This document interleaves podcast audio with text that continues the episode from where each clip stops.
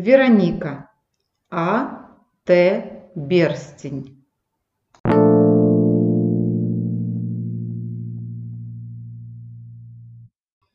Том первый. Глава первая. Если кто и любит зиму, я таких не знаю. Ладно бы еще снег, санки, лыжи и все такое. Но если снега никакого нет, а только мрак, промозглость и обледенелые тротуары, от такой зимы мало кто будет в восторге. Вот и та зима была сплошным разочарованием. Я уходила в школу засветло, а возвращалась с уроков, когда уже включали фонари. На градуснике плюс, но ледяной ветер и морось заставляли постоянно зябнуть. Я куталась сильнее, чем в крепкие морозы. Вдобавок еще домашки задавали выше крыши, будто специально, чтобы мы и не думали совать носы из дому, хоть туда и без того не особо хотелось. Но в этот день нас отпустили пораньше, и мы со Светкой вышли из школы, когда на улице было еще совсем светло. Мы купили себе в ближайшей бургерной по стаканчику фанты с трубочкой, взялись под ручки и пошли гулять по широкому людному проспекту, как взрослые двадцатилетние женщины, которые вольны ходить, куда им вздумается. Настроение поднялось, мы шли и хохотали над всем подряд, впрочем, с нами так всегда и бывало. Как вдруг в потоке незнакомых лиц я заметила Колю Жаркова – нашего одноклассника. По привычке я начала хихикать. Мы со Светкой над ним всегда подтрунивали. Но тут я поняла, что он не один. Очередной смешок словно бы застрял у меня в горле. Я заметила, что и Светкино лицо при виде Колиного спутника переменилось. Вот еще секунду назад она, уморительно сморщившись, готова была отпустить шуточку про Колькину забавную шапочку, в которой он напоминал Буратино. Или в адрес его смешной походки, ходил он тоже, как деревянный человечек. Как тут она округлила свои и без того круглые глазищи и захлопала ресницами. Я бы и над ней похохотала, но в ту минуту сама растерялась. Мальчик тот был, прямо скажу, необычный. Высокий, но не длинный, как жертв. Русоволосый, загорелый или просто смуг, смуглый, ведь откуда взяться загару посреди зимы? Он выглядел круче любого актера из сериалов и в то же время держался как-то совсем просто, даже скромно, Шел, засунув руки в карманы, и внимательным взглядом осматривал все попадавшиеся на его пути витрины магазинов. Никакой тебе заносчивости или восторга от самого себя. Лишь сосредоточенный взгляд, как у какого-нибудь ученого. Повинуясь внезапному порыву, я дернула Светку за рукав. «Давай подойдем, а?» – шепнула я. И она, хотя обычно бы не упустила случая насмешливо фыркнуть, в этот раз согласно закивала. Мы подошли к мальчишкам. «Привет! Куда идете?» – одновременно заговорили мы со Светой. Причем обе обращались вроде бы к Коле, но смотрели в большей степени на его товарища.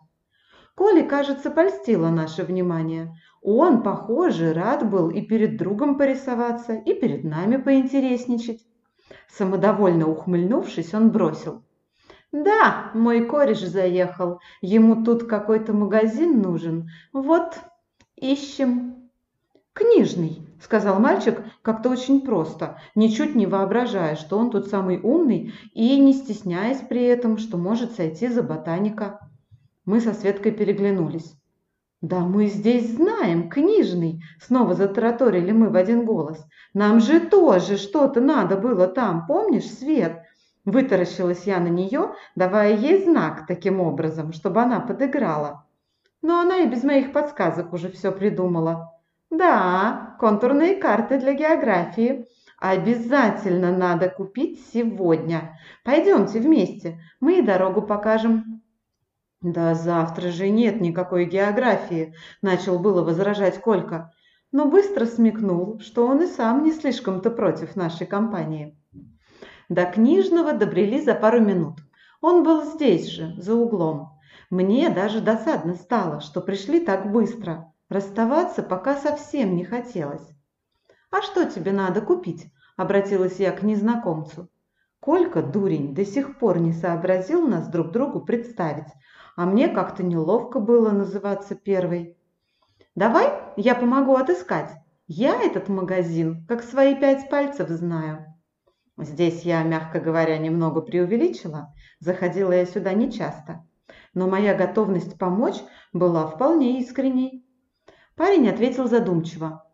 Мне нужна книга, такая с виду древняя, с фиолетовым вензелем на обложке. Как называется, точно не знаю. В этот момент он так трогательно развел руками, будто извиняясь, что не помнит название, что мне еще сильнее захотелось ему помочь, найти книгу, да хоть прочитать ее ему вслух. Я бросилась на поиски. Завернув за ближайший стеллаж, я окинула взглядом все обилие стоявших на полках книг. Еще раз подумав про себя, что значительно переоценила свою осведомленность о здешнем ассортименте. «С фиолетовым вензелем?» – переспросила я, как вдруг заметила у, своего, у соседнего стеллажа свою маму.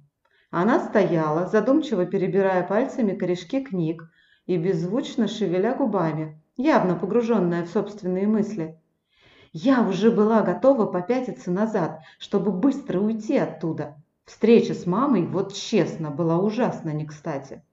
Но она уже оторвала от книжной полки взгляд и повернулась в мою сторону.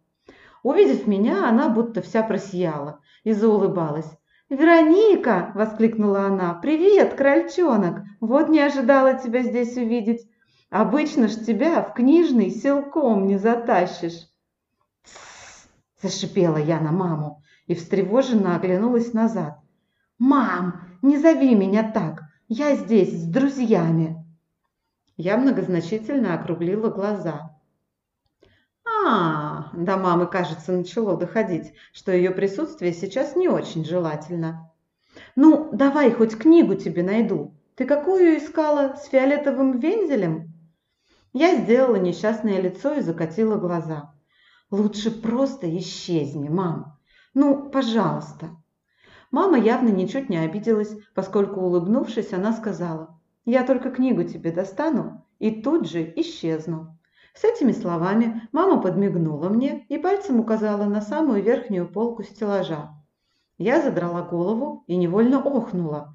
Там стояло красивейшее издание с виду очень старинной книги с толстенным переплетом и витиеватым фиолетовым вензелем на обложке. «Дверь в прошлое», я прочитала название и озадаченно посмотрела на маму. Но она уже встала на цыпочки и пыталась дотянуться до книги. «Ой, крольчонок, боюсь, что и мне ее так просто не достать». Но, оглядевшись вокруг и заговорщицки улыбнувшись мне, она наступила краешком ботинка на нижнюю, нижнюю полку и, подтянувшись, ухватилась за книжку. Я услышала ее недоуменный возглас. «Верок, да она что, присохла там, не отрывается?» И тут она с необычайной легкостью подтянулась еще выше и посмотрела прямо на обложку книги.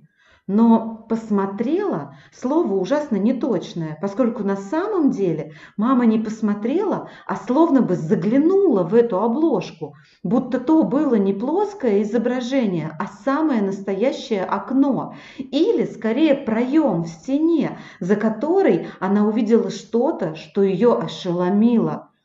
«Господи, да тут!» – начала была мама, но вдруг ее голос прервался, как будто на видео пропал звук. Еще секунду я видела маму, застывшую, как остановленный кадр в фильме, и в следующее мгновение она исчезла.